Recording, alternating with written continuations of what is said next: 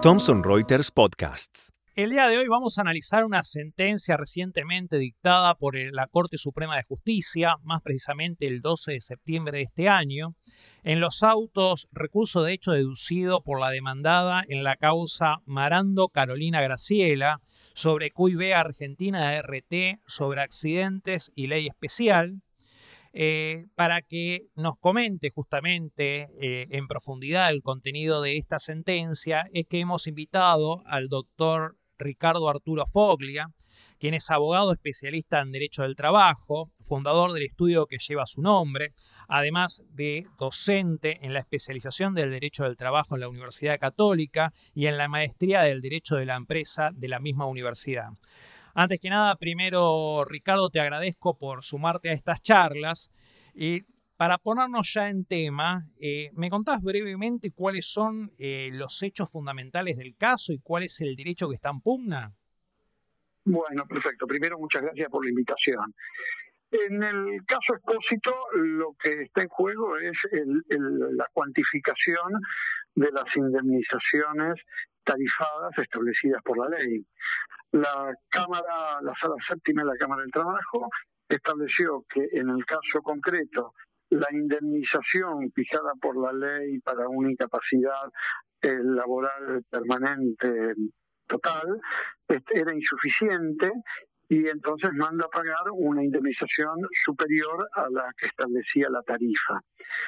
En este sentido, este, se hace referencia a la doctrina del caso expósito, eh, diciendo la Cámara que iba, a tenerse la doctrina del caso expósito que había establecido que la reforma de la ley 26773, que elevó las prestaciones dinerarias de la ley, no se aplicaban a este caso porque era un infortunio ocurrido con anterioridad a la vigencia de esa ley, esa era la doctrina fijada por, por, por la Corte en el caso expósito. En realidad, lo que hace el fallo de la sala séptima es, acatando la doctrina expósito, y si no, no se aplica la ley eh, que establece una indemnización tarifada superior a este caso, eh, pega una vuelta y la eleva por vía indirecta, aludiendo a, este, a distintos principios eh, supraconstitucionales, el principio de progresividad, etcétera, etcétera. La Corte lo que hace es cuestionar esta interpretación manifestando que las indemnizaciones tarifadas de la ley eh, son las que se rigen y las que deben pagarse y que los cuestionamientos del fallo eh, a, la, tarifa, del fallo de grado a la tarifa, eran este, abstractos. Una cuestión en la cual la sentencia no es muy, muy este, clara, la sentencia de la Corte, de la Corte Federal, es que por un lado establece que, eh, referenciando al fallo de la sala, que el importe al que se había arribado no se adecua a los lineamientos constitucionales. Y por otro lado, señala como crítica al fallo que no se había expedido sobre la inconstitucionalidad de la ley, del artículo en cuestión, que es el artículo 15 de la ley, párrafo segundo, que fija estos resarcimientos. Con lo cual la Corte incurre acá en una contradicción. Por un lado dice que no se plantea la inconstitucionalidad y por otro lado, cuando relata el fallo, dice que se había mm, deducido su objeción constitucional. De todos modos, la, crítica de fondo es que la sentencia no establece eh, unos principios concretos, unas relaciones concretas por las cuales merecería fijarse una indemnización distinta de la tarifa. Es decir, qué elementos de la tarifa resultarían eh, insustanciales.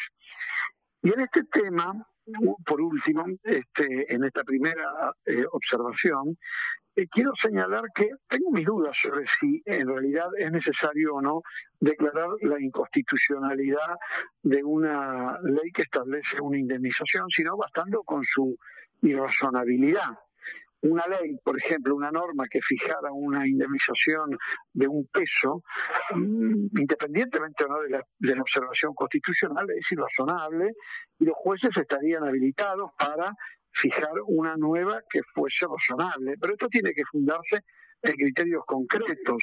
La, sentencia de la Cámara estima 700 mil pesos como indemnización sin señalar, este, más allá de esta enumeración genérica, qué elementos distintos a los tenidos en cuenta por la tarifa son los que permitirían establecer una indemnización diferente, porque la ley considera la edad, considera un índice este, que es un, divisor o un coeficiente de edad, etcétera, etcétera, y no señala concretamente cuáles serían los elementos que la tarifa no tuvo en cuenta para establecer una conclusión de 700 mil pesos. Y esto sí me parece que es la crítica central del fallo de grado.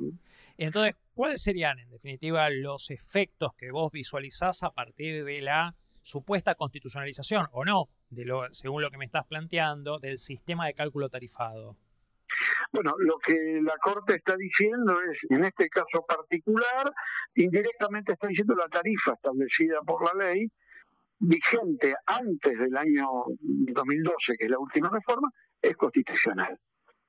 Este es el punto. Esto es lo que dice la Corte. Y la sentencia, eh, más allá de este tema, digamos, poco claro de la sentencia de la Corte sobre si se dedujo o no en su momento la constitucionalidad de la norma, lo que establece es, eh, además, no hay ningún elemento que permita, concreto, que permita apartarse de la tarifa.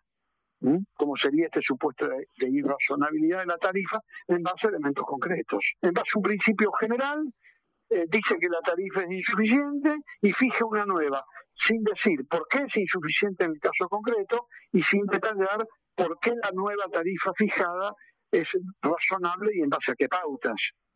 Pero entonces el mismo fallo, de alguna forma, no estaría limitando lo que sería la potestad del juez para poder, para poder aumentar ese arbitrio de la suma de la indemnización. Total, sí, sí, claro, lo está limitando y lo que señala este, y lo que da a entender son dos requisitos. Una explicación detallada de la irrazonabilidad de la, de la tarifa y una explicación fundada y razonable del porqué de esta reestructuración de la norma. ¿Mm? Estos serían los dos puntos.